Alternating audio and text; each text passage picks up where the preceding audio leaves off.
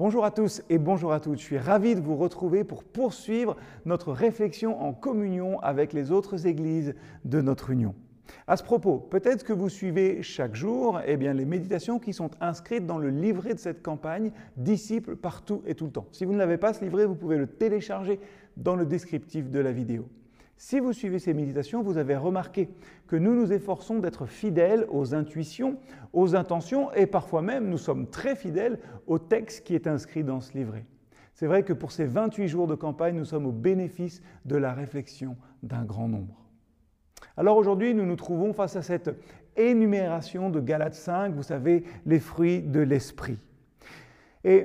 Quelle meilleure manière de commencer cette semaine? Ça me rappelle ce que je disais euh, parmi vous ici à l'église M dimanche dernier.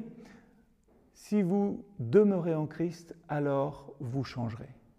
Le Seigneur veut nous libérer, c'est la vocation qu'il nous adresse. Et Paul, dans ce texte, nous met en garde contre tout ce qui peut eh bien, nous enfermer, nous rendre esclaves. D'un côté, le système religieux euh, qui enferme, vers lequel certains faux apôtres veulent entraîner les Galates, et de l'autre aussi eh bien, les désirs égoïstes et sans frein finalement, désignés ici comme les œuvres de la chair. Cette liste du fruit de l'esprit, elle est impressionnante et du coup, elle peut parfois apparaître un petit peu décourageante. Je ne vais jamais y arriver. Or, le point central et peut-être le point à retenir aujourd'hui, c'est que justement, il s'agit du fruit de l'esprit, c'est-à-dire du fruit que l'Esprit Saint, Dieu lui-même, va produire en nous. Et on rejoint ici hein, l'image de la, vigne de Jean 15 et cette invitation à demeurer en Christ pour qu'il demeure en nous. Développer correctement hein, notre attachement à Christ transforme tout notre être. Et notre rôle, du coup, qu'est-ce que c'est? Eh bien, c'est de nous approprier cette promesse personnellement, par la foi, en pratiquant ce que nous avons confessé lors de notre baptême, à savoir que nous sommes sauvés, que notre ancienne nature est belle et bien morte à la croix du Christ et que nous sommes relevés de la mort avec lui par sa résurrection. Ça veut dire quoi en français courant?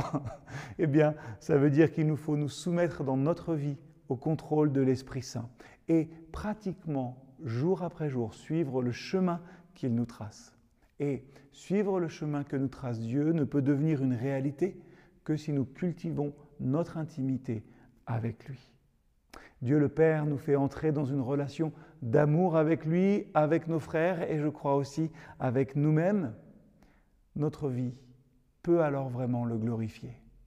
Que toute cette journée vous serve à glorifier le Seigneur dans ce que vous allez faire simplement. À bientôt.